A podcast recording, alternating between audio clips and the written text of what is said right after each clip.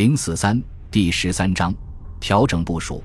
德国人曾在许多历史关头计算错误，就仿佛有神明在拯救西方协约国。这次法金汉不给皇太子派援兵的错误，堪与希特勒在敦刻尔克停下装甲部队相比，只是两者的动机不同。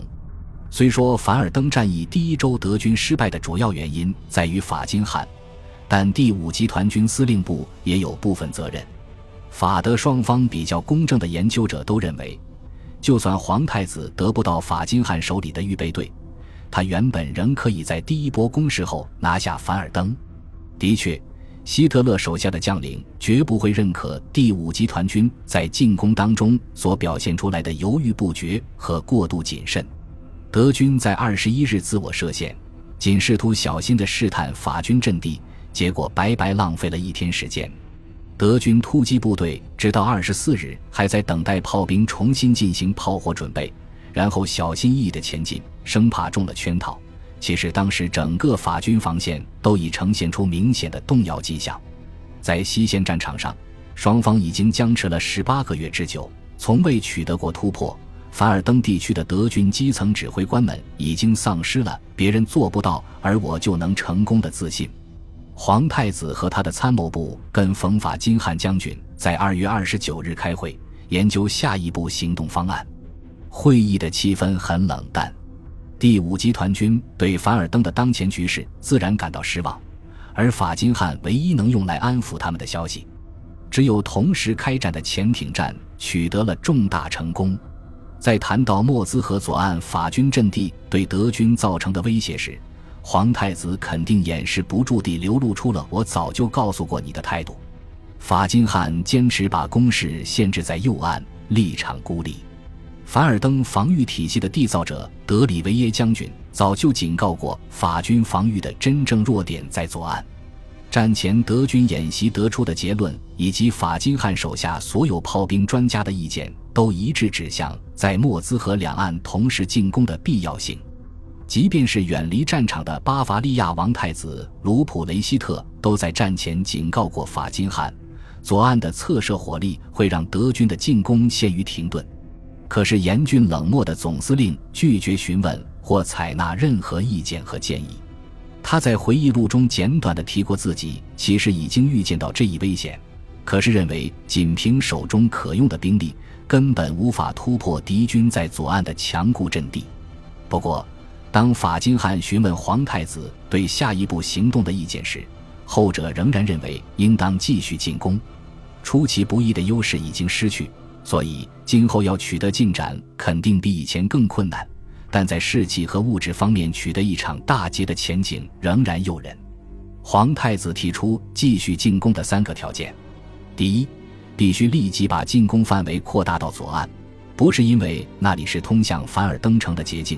而是因为为我军主力减轻压力的战术需要。第二，最高统帅部必须确保向我提供必要的人力物力，以继续进攻，而且增援规模必须足够大，不能小打小闹。第三，一旦发现我军的损失和疲劳程度超过敌军，就应该立即停止战斗。法金汉的答复原话没有被记录下来。不过，他似乎答应了皇太子和冯克诺贝尔斯多夫将军的请求。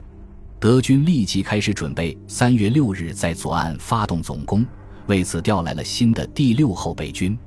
同时，德军将于七日在右岸对沃堡发动第二次攻势，因为沃堡的纵射炮火阻挡住了第五集团军的另一个侧翼。在这两处威胁被扫除之前。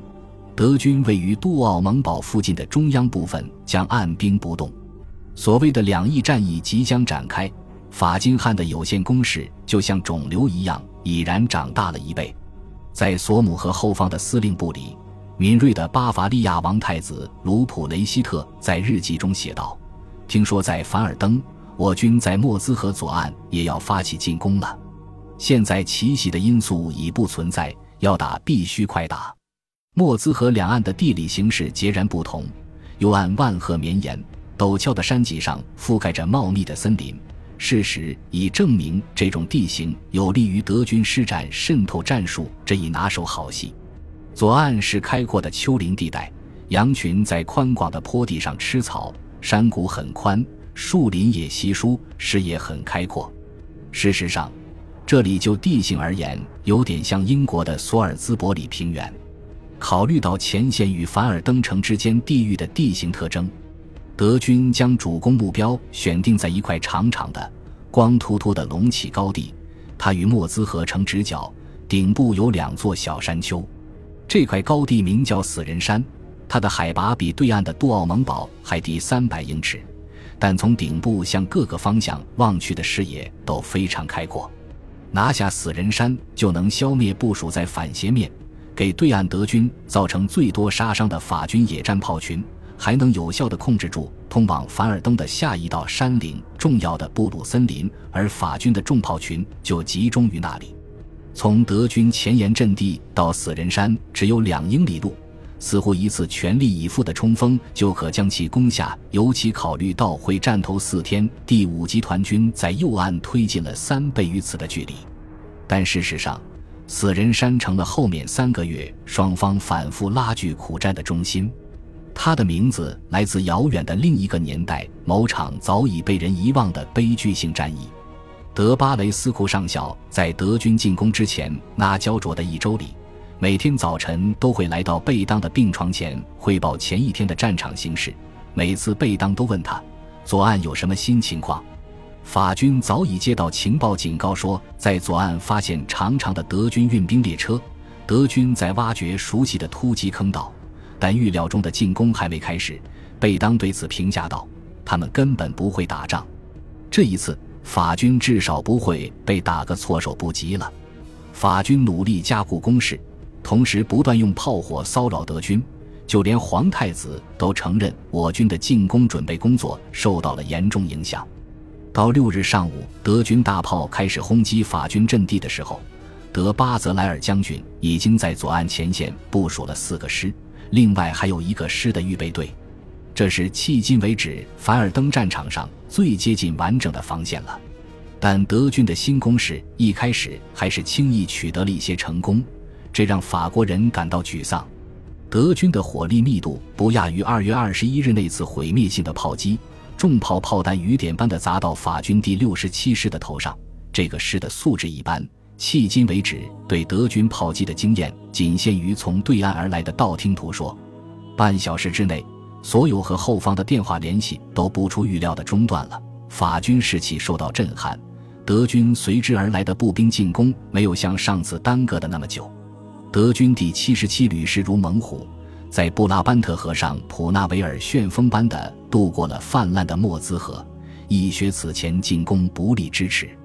富于创造性的冯茨维尔将军是先悄悄地往河边调来一列装甲列车，列车炮在装甲的有效保护下，可以为河对岸发动冲锋的步兵提供近距离火力掩护。可是火车头的黑烟把列车的位置暴露给了部署在布鲁森林背后的法军炮兵。于是，这辆装甲列车很快就被迫狼狈地退出了战斗。不过，他已经给守军造成了足够的伤害。冯茨维尔的部下已经在左岸法军第一道防线深远后方站稳了脚跟。法军此刻又遭遇了一个事先难以预料的不幸：布鲁森林的炮群向挺进的德军打出雨点般密集的炮弹。可是很多炮弹的引信扎到莫兹河岸边松软的沼泽泥塘里，没有爆炸。惊慌的情绪在守军中蔓延开了。雷曼将军的第二十二后备师沿莫兹河左岸急速前进，和茨维尔的步兵一起向被包围在雷涅维尔附近莫兹河河曲部的法军发动了前行攻势。法军的防线岌岌可危。夜幕降临时。德军已经占领了福尔热村和雷涅维尔村，还有野鹅岭上重要的二百六十五高地。这条山岭在西面尽头与考布森林汇合，而这片森林又是死人山的东北侧翼。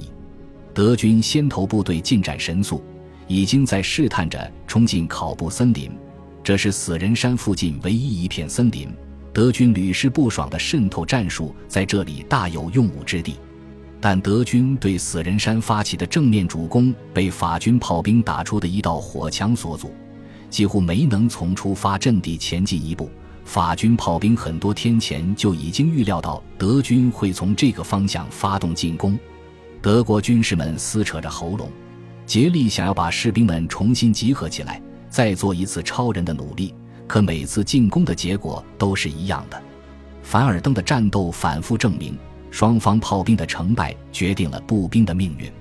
法国人受到了惊吓，第六十七师仓皇地撤退了。战斗才打到第二天，这个师已经有三千多名士兵投降，其中仅二幺幺团就有一千二百多人投降。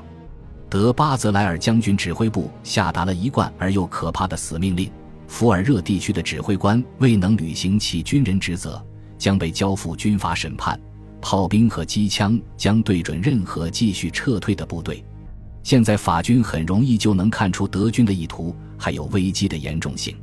德军正通过考布森林，从东北方向对至关重要的死人山高地发动侧翼攻击。到七日下午，德军伴随着覆盖整个地区的最猛烈的炮击弹幕，攻占了整个考布森林，还俘虏了受伤的二幺幺团团长。这位团长进行了寸土不让的最后抵抗，这无疑把自己从可怕的耻辱中解救了出来。本集播放完毕。感谢您的收听，喜欢请订阅加关注，主页有更多精彩内容。